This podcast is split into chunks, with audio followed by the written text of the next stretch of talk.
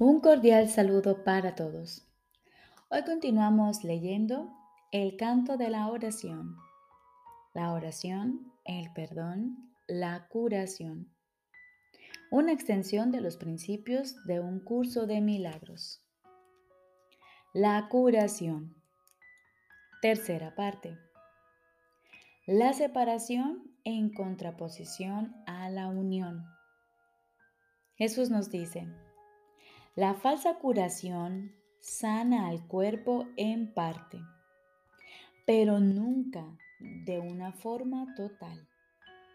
Sus metas separadas se pueden apreciar claramente en esto, pues no elimina la maldición del pecado que yace sobre él.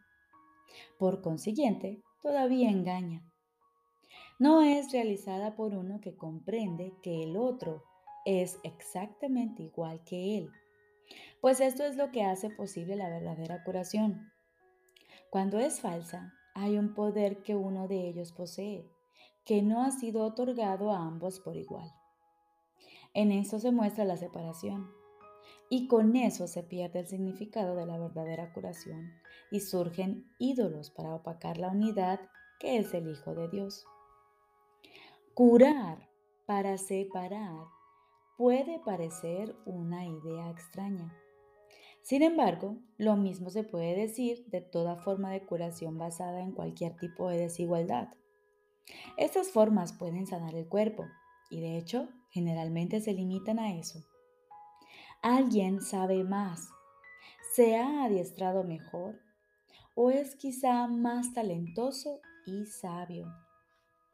Por lo tanto, puede curar a alguien que se encuentra por debajo de él y bajo su amparo.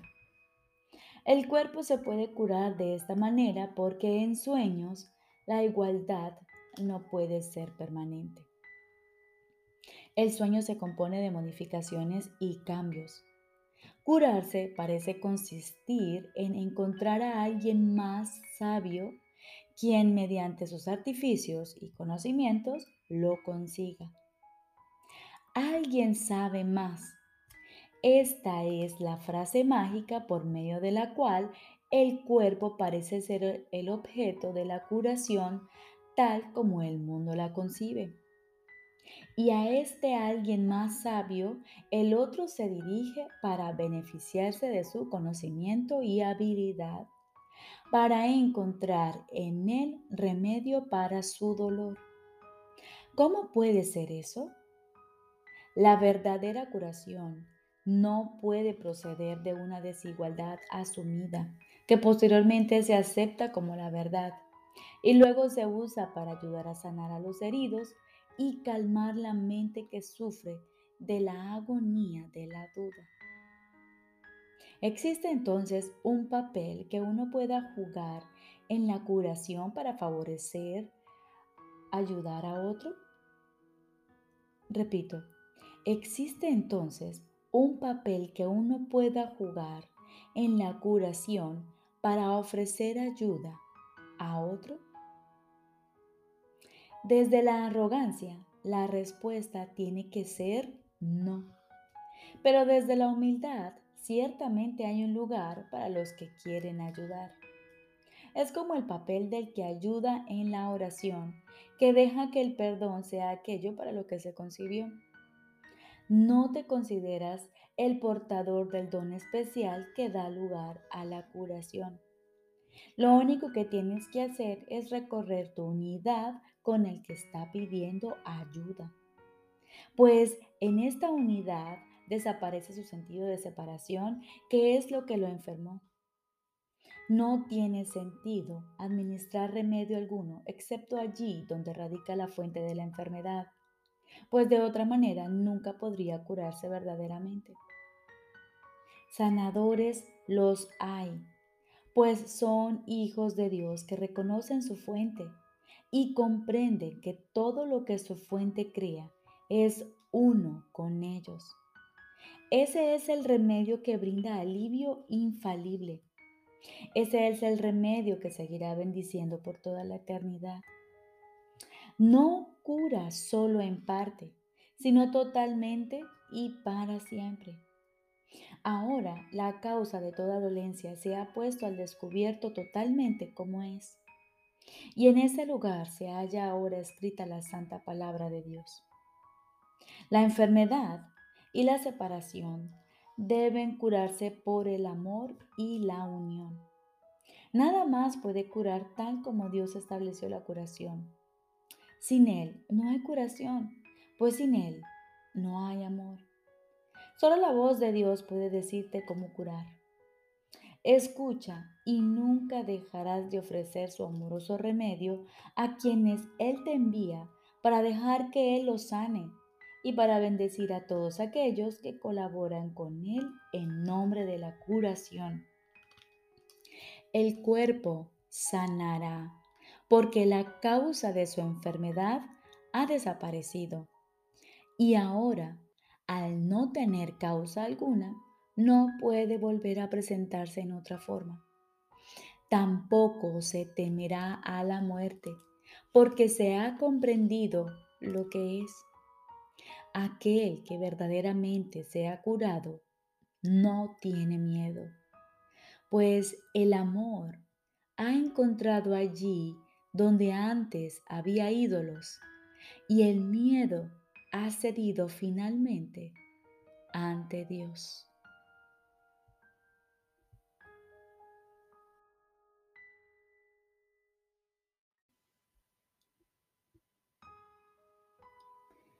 Ahora continuamos con el libro de ejercicios. Décimo primer tema especial. ¿Qué es la creación? La creación es la suma de todos los pensamientos de Dios. El número infinito y sin límite alguno en ninguna parte. Solo el amor crea y únicamente a su semejanza. Jamás hubo tiempo alguno en el que todo lo que creó no existiese, ni jamás habrá tiempo alguno en que nada que haya creado sufra merma alguna. Los pensamientos de Dios han de ser por siempre y para siempre exactamente como siempre han sido y como son, inalterables con el paso del tiempo así como después de que éste haya cesado. Los pensamientos de Dios poseen todo el poder de su Creador, pues Él quiere incrementar el amor extendiéndolo. Y así su Hijo participa en la creación y por lo tanto no puede sino compartir con su Padre el poder de crear. Lo que Dios ha dispuesto que sea uno eternamente, lo seguirá siendo cuando el tiempo se acabe y no cambiará a través del tiempo, sino que seguirá siendo tal como era antes de que surgiera la idea del tiempo. La creación es lo opuesto a todas las ilusiones porque es la verdad. La creación es el Santo Hijo de Dios pues en la creación su voluntad es plena con respecto a todo, al hacer que cada parte contenga la totalidad. La inviolabilidad de su unicidad está garantizada para siempre, perennemente a salvo dentro de su santa voluntad y más allá de cualquier posibilidad de daño, separación, imperfección o de nada que pueda mancillar en modo alguno su impecabilidad. Nosotros, los hijos de Dios. Somos la creación. Parecemos estar separados y no ser conscientes de nuestra eterna unidad con Él.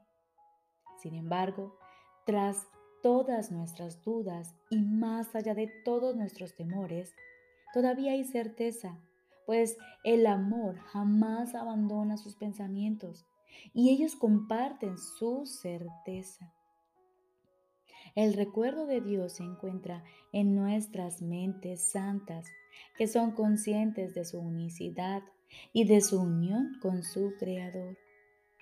Que nuestra función sea únicamente permitir el retorno, el retorno de este recuerdo, y que su voluntad se haga en la tierra así como se nos restituya nuestra cordura y ser solamente tal como Dios nos creó.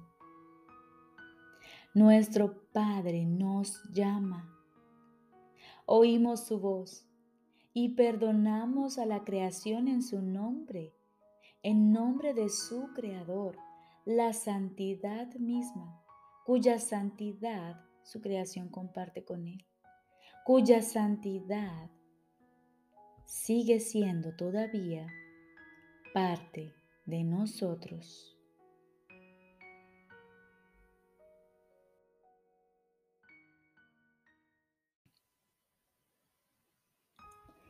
Lección número 321. Padre, mi libertad reside únicamente en ti. Padre, mi libertad reside únicamente en ti. No entendía lo que me podía hacer libre, ni lo que era mi libertad o a dónde ir a buscarla. Y así, Padre, busqué en vano hasta que oí tu voz dirigiéndome. Ahora ya no deseo seguir siendo mi propio guía, pues la manera de encontrar mi libertad no es algo que haya, que yo haya ideado o que comprenda. Pero confío en ti y me mantendré consciente de ti, que me dotaste con mi libertad por ser tu santo Hijo. Tu voz me dirige y veo que el camino que conduce hasta ti por fin está libre y despejado. Padre, mi libertad reside únicamente en ti. Padre, mi voluntad es regresar. Hoy respondemos por el mundo, el cual será liberado junto con nosotros. Qué alegría encontrar nuestra libertad por el, inequívoco camino que nuestro Padre ha señalado. Y cuán segura es la salvación de todo el mundo cuando nos damos cuenta de que solo en Dios podemos encontrar nuestra libertad. Y con este sentimiento de libertad, aguardamos en silencio. Aquietamos nuestros pensamientos y nos disponemos a escuchar la voz de nuestro Padre. Estoy seguro de que Él te hablará y de que tú le oirás.